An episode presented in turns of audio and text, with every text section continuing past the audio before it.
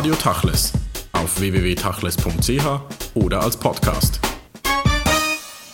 Erik Petri, Sie sind Historiker am Institut für jüdische Studien, Privatdozent und haben eine Ringvorlesung ins Leben gerufen, die am 21. September startet. Israel in Europa und Europa in Israel ist der Titel. Darüber wollen wir sprechen. Diese Ringvorlesung findet statt im Zusammenhang mit dem Festival Culturescapes, was auch in dieser Zeit im September jetzt startet und bis äh, November dauert. Das ist ein Kulturfestival, wo Israel Gastland ist. Sie kommen jetzt mit dem geistigen Hintergrund ein wenig dieser äh, Geschichte. Sie machen an der Universität Basel diese Ringvorlesung. Wieso dieses Thema? Das, das Thema Israel äh, am Institut für jüdische Studien äh, ein Forschungs- und Lehrthema ist es ja selbstredend. Culturescapes selber ist über das an der Universität Basel äh, angebundene Kompetenzzentrum kulturelle Topographien an uns herangetreten, ob wir Interesse hätten, auch äh, also im Rahmen des Culturescapes Festivals auch ein universitäres Thema, ein wissenschaftliches Thema dort mit einzubringen. Und da haben wir auch sehr schnell zugesagt, weil das für uns natürlich auch eine gute Gelegenheit ist, eine Ringvorlesung äh, zusammen mit mehreren Partnern auch zu machen. Ähm, daher äh, die Idee klar, wir bringen das. Die, dass es dann Israel in Europa, Europa in Israel heißt, ist aus den Diskussionen dann entstanden, was bringen wir eigentlich inhaltlich? Also machen wir eine Vorlesung über Israel an sich, über Kultur in Israel. Das braucht es eigentlich nicht, denn das wird ja von Culturescapes abgedeckt. Bringen wir eine Vorlesung, eine Ringvorlesung zum Thema Konflikt im Nahen Osten das ist natürlich ein Thema, was am Institut sehr häufig auch bearbeitet wird. Versuchen wir, also versuchen wir eher mal zu schauen, diese kulturellen Topografien mit einzubinden, die ja bedeuten, man schaut eher auf, auf, auf Räume, auf Geografien, auch auf kulturelle Räume. Und da sind wir sehr schnell zu dem Thema gekommen in Israel, in Europa, Europa in Israel, nämlich was hat Israel eigentlich mit Europa zu tun? Liegt Israel in Europa? Äh, so ein bisschen äh, metaphorisch gefragt, äh, oder liegt äh, oder was liegt von Europa in Israel und das versuchen wir dann in dieser Vorlesung auch äh, zu behandeln mit, mit verschiedenen Zugängen. Wir können ja ganz einfach sagen, also Israel liegt natürlich in Europa, weil es ja äh, alle Sportvereine zu Europa gehören, alle Sportverbände. Aber gleichzeitig gehört Israel natürlich nicht zur Europäischen Union und man diskutiert nicht, ob man den Euro einführt. Also was hat das zu tun? Und da versuchen wir mit verschiedenen Zugängen über zum Beispiel Architektur, das finde ich einen ganz wichtigen Zugang, äh, zu schauen, also was ist jetzt von Europa in Israel und was ist von Israel auch in Europa. Man könnte noch den äh, Gesangswettbewerb der Eurovision erwähnen, wo Israel auch immer wieder äh, dabei ist und, und schon gewonnen hat. mehrfach gewonnen hat. Ähm, Basel ist ja auch direkt verbunden mit Israel. Äh, der erste Zionistenkongress hat hier stattgefunden. Sie selbst haben viel über Zionismus publiziert und auch darüber geforscht. Sie waren federführend in der Organisation auch dieses äh, 100-jährigen Jubiläumsanlasses äh, 1997 in Basel. Diese Perspektive jetzt auf Israel mal ähm, aus Europa, gibt es so eine spezifische europäische Perspektive auf Israel, die vielleicht heute gar nicht mehr relevant ist, weil Israel schon lange sich total verändert hat? Es gibt eine europäische Perspektive auf Israel, eine historische und eine aktuelle. Und historisch heißt also nicht nur auf Israel, sondern überhaupt auf den Nahen Osten. Da gibt es ganz klar eine historische Perspektive. Da haben wir den Blick der europäischen Gesellschaften auf den Nahen Osten, aber überhaupt auf den Orient. Dann ganz wichtiger Blick, weil der natürlich auch den Zionismus stark beeinflusst hat als europäische Bewegung. Ähm, das wird in, ähm, einigen, in einigen der Vorlesungen auch zum Tragen kommen, nämlich ein historischer Blick, der sehr deutlich vom Europa als einem Ideal einer Gesellschaft ausgeht. Das ist kein zionistischer und kein jüdischer Blick, das ist ein europäischer Blick. Diesen europäischen Blick haben aber die äh, ersten Zionisten, also wenn wir mit Herzen den politischen Zionismus ansetzen, das fängt ja schon ein bisschen früher an, den haben sie natürlich auch mitgenommen. Und, und der europäische Blick, der sehr stark verankert ist in, in den Geisteswissenschaften, ja. der zum Teil vielleicht auch, wenn man sagen will, eine Projektion war und ist und natürlich zu Konflikten und Friktionen führt. Also zu heftigen Konflikten und Friktionen. Also Äh, die Idee, dass man, also wie das Herzl sich eigentlich auch vorgestellt hat, dass man dann dorthin kommt und dass alle sehr begeistert sein werden, das haben die, diejenigen, die dann wirklich auch nach Palästina gegangen sind, aber sie haben das relativ schnell äh, gemerkt, dass das nicht realisierbar ist, haben versucht, das in, mit weiteren europäischen äh, Ideen, geisteswissenschaftlichen Vorstellungen auch zu machen, also in den 1920ern, so Brit Shalom, also solche Organisationen, die gesagt haben, wir müssen das einfach alles zusammenbringen, äh, jüdische Leute, arabische Leute, es muss alles zusammen funktionieren.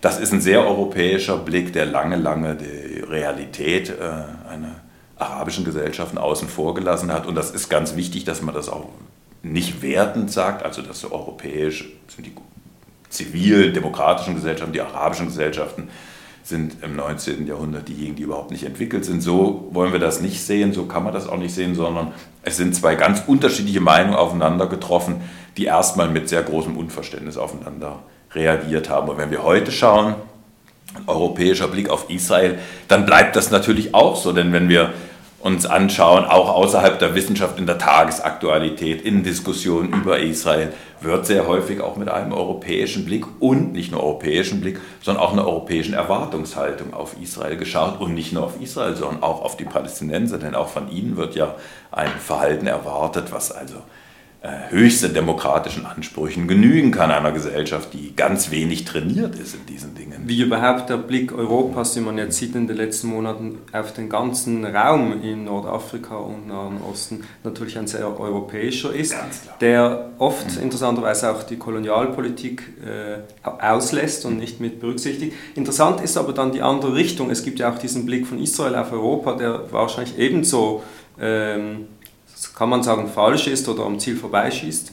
Also falsch ist immer ein bisschen hart, aber es ist ein, äh, es ist ein Blick, der vor allem, äh, wenn man äh, auch den Blick nicht nur einfach als Blick nimmt, sondern mit einer Erwartungshaltung mit reinbringt, dass dort genauso Erwartungen dabei sind, wo man sagen muss, meine Güte, also jetzt müsst ihr euch auch den europäischen Raum nochmal genau angucken. Also für mich ist das klassische Beispiel eigentlich der Umgang einer einer linken, sozialdemokratischen Politik oder Leute, die diese Politik vertreten in Israel, wenn sie nach Europa kommen und eigentlich davon ausgehen, dass sie hier in Europa auf, wenn sie auf linke, sozialdemokratische Politik treffen, dass, das, dass sie mit denen eigentlich auf einer Wellenlänge sind. Und das ist ja häufig dann nicht so. Also man muss dann schauen, was sind eigentlich für Hintergründe da, was sind für unterschiedliche Erwartungshaltungen da. Und so ist dieser Blick eigentlich von beiden Seiten her mit Erwartungshaltungen gespickt, die einen bisschen, äh, wie Sie so schön sagen, am Ziel vorbeigehen. Ähm, und da ist dann viel zu tun, um da gut ins Gespräch zu kommen. Genau diese Themen werden dann eben erörtert durch Dozentinnen und Dozenten, äh, äh, zum Teil aus dem Ausland auch. Ähm, einige möchte ich mal kurz erwähnen. Das ist Professor Alfred Bodenheimer, auch Professor Maurus Reinkowski, Simon Erlanger oder Tamar Lewinsky. Das sind alles Leute aus Basel oder die in Basel arbeiten. Ist Basel auf diesem Gebiet mittlerweile ein Zentrum geworden? Es gibt ja noch viele andere Namen, die jetzt da nicht auftreten an der Ringvorlesung. Kann man sagen, Basel ist zu dieser Frage, das Institut äh, für jüdische Studien, ein Zentrum geworden, ein Kompetenzzentrum?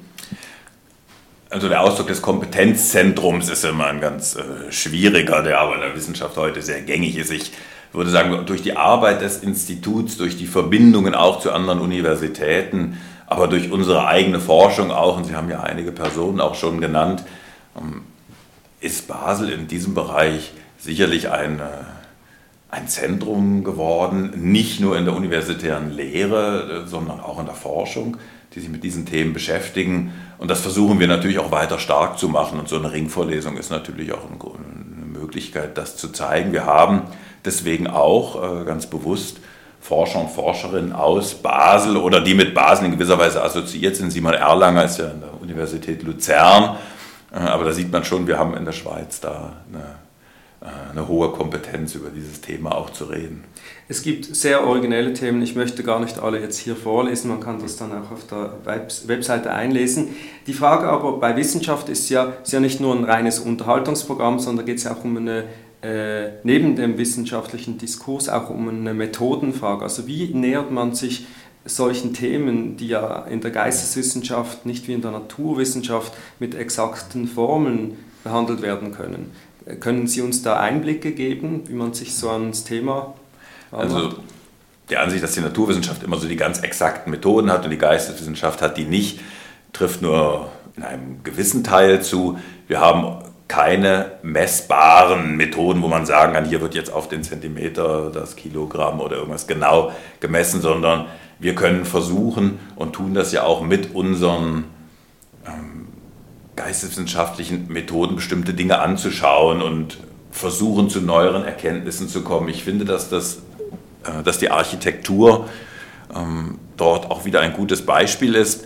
Äh, der Heinze Greenberg aus München wird uns also die zeigen, wie Architektur eigentlich eine, eine Form einer europäischen Architektur, einer sehr stark auch deutschen Architektur, Bauhausarchitektur, die dann nach Palästina gekommen ist, Palästina schrägstrich dann Israel, wie dort Architekten wie zum Beispiel Mendelssohn, Erich Mendelssohn, das umgebaut haben.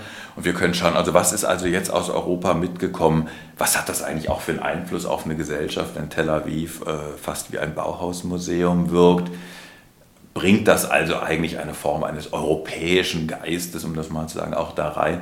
Es ist, sind aber sehr häufig weniger die quantitativen Untersuchungen, sondern qualitative Untersuchungen. Das heißt, wir schauen weniger darauf, was können wir jetzt ausziehen, also wie viele Bauhausgebäude gibt es denn eigentlich in Tel Aviv mit dem schönen runden Balkon, sondern sind es zentrale Gebäude, steht es an zentralen Plätzen, ist es etwas, was von den von, von Leuten in Tel Aviv sehr viel gesehen wird. Das fordert von den Wissenschaftlern natürlich auch eine hohe analytische Kompetenz, eine gute Vertretung ihrer eigenen Thesen, aber auch das Gucken von so verschiedenen Standpunkten finde ich dann schon sehr wichtig. Also die Architektur ist natürlich mal eins. Ähm, das andere sind Blicke auf Israel, zum Beispiel, ähm, was, was Maurus Reinkowski ähm, machen wird, nämlich, also wie gucken denn eigentlich nur wirklich Araber? Äh, arabische Staaten, arabische Gesellschaften auf Israel, wo kann man außerhalb äh, einer, äh, eines offensichtlich zu erkennenden Diskurses mal Dinge dahinter sehen, etc. Auch Omar Kamil, der Vortrag über äh, orientalische Juden in Israel. Also das ist äh, ein ganz wichtiges Thema, was ja auch erst in den letzten Jahren überhaupt aufgekommen ist. Bei Maurus Reinkowski ist es eben noch so, äh, arabische Blicke auf den Staat, das ist natürlich auch ein arabischer Blick von israelischen Arabern. Also wenn man das anschaut, und dann versucht man aus diesem Blickwinkel zu schauen, dann erkennt man sehr schnell, also was sind eigentlich Probleme, wo muss man dran arbeiten. Und das sind äh, Zugänge, die über die Geisteswissenschaft funktionieren.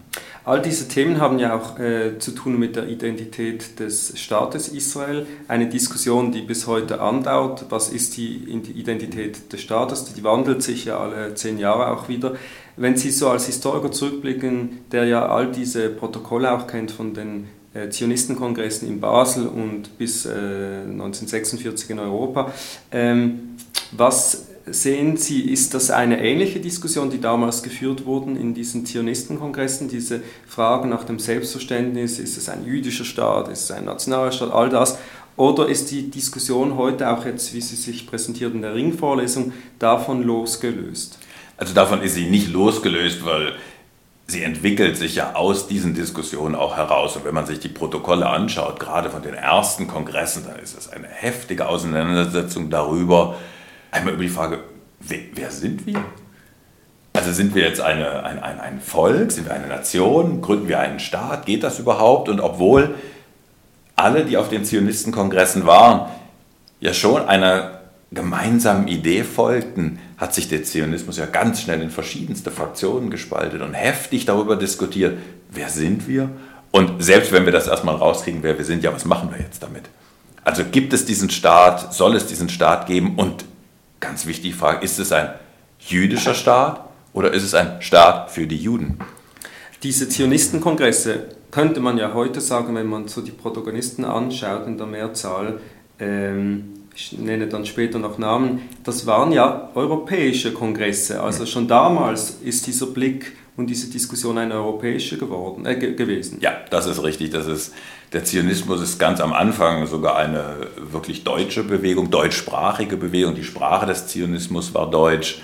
Ähm, man hat äh, sehr häufig in den Protokollen äh, Bemerkungen von Teilnehmern und Teilnehmerinnen, die nicht Deutsch sprachen, zum Teil also nur paraphrasierend übersetzt oder beim Jiddisch auch noch dabei geschrieben, also spricht Jargon, also sehr abwertend dann auch. Also es ist klar eine deutschsprachige und eine europäische Bewegung, die sich aber auch an einer, an einer Weltpolitik orientiert. Die sagt also, wenn wir etwas erreichen wollen im damaligen Osmanischen Reich, dann sind die europäischen Mächte auch diejenigen, äh, die dort Einfluss haben. Herzl hat ja versucht, auch mit dem Sultan selber ins Gespräch zu kommen. Das ist auch sehr selbstverständlich, dass das nicht so gut geklappt hat. Aber es ist eine europäische Bewegung und sie hat einen Großteil ihrer Wurzeln tatsächlich auch in Europa, denn die Idee eines Nationalstaates, wie das aufgebaut ist, ob das jetzt eine Demokratie ist oder eine Form einer Demokratie, die noch eine andere Oberhäupter hat, wie auch immer das in Europa ausgeführt wird, das ist natürlich klassisch europäisch und das es ist keine Diskussion, die von dem, aus dem arabischen Raum mit beeinflusst wurde, also orientalische Juden, über die dann eben Omar Kamil auch sprechen wird die sind an diesen Diskussionen tatsächlich auch erstmal nicht beteiligt gewesen. Es gibt ja viele exzellente äh, Denker äh, von damals, es waren vor allem Männer, äh, eigentlich kaum Frauen, deshalb kann man nur die männliche Form nehmen. Aber wenn man jetzt so die berühmten äh, und nicht die vergessenen nimmt, sagen wir mal Martin Buber oder die Zionisten, äh, die früher Zionisten, Moses Hess, Leon Pinsker, Achat Am und all diese Leute, auch Gershom Scholem, sind wir heute in der Diskussion eigentlich über diese Leute und was sie geschrieben haben hinaus, äh, hinausgekommen oder hinweggekommen? Oder ist es schon so, dass damals diese Texte, äh, die damals ja leuchtend waren, immer noch wegweisend sind bis heute? Wenn man mit Studierenden Texte, gerade von den Personen, die Sie jetzt genannt haben, liest, tritt sehr oft so ein Effekt ein, dass sie sagen, das ist aber ja heute irgendwie noch aktuell.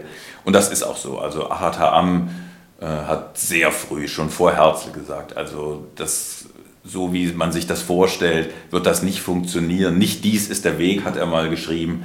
So also hieß einer seiner äh, berühmten Aufsätze, er hat ganz klar gesagt, wir müssen anders handeln, wir müssen anders auch mit der Bevölkerung dort umgehen. Das ist ein ganz wichtiger Punkt.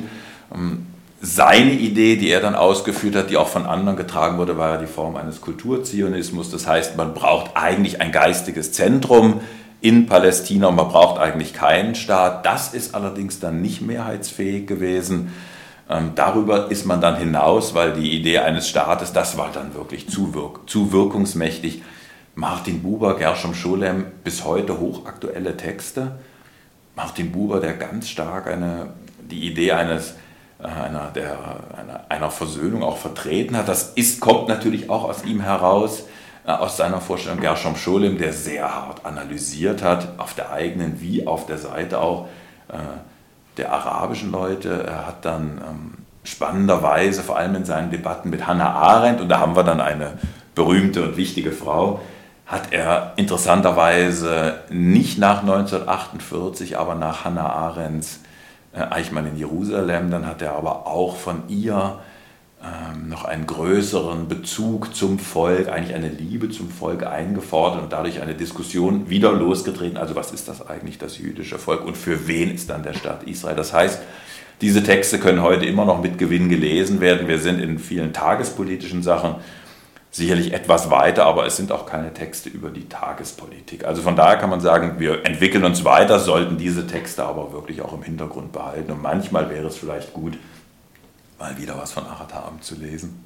Manchmal wäre es gut, dass auch solche Texte erweitert werden, eben um die anderen ähm, äh, Regionen dieser Welt, von orientalischen, sphadischen oder heute auch amerikanischen Juden, die Ringvorlesung beginnt am 21. September in Basel an der Universität im Kollegenhaus im Hörsaal äh, 1. Weitere Informationen auf der Homepage www.culturescapes.ch. Ich danke Ihnen für das Gespräch, Erik Petri. Vielen Dank.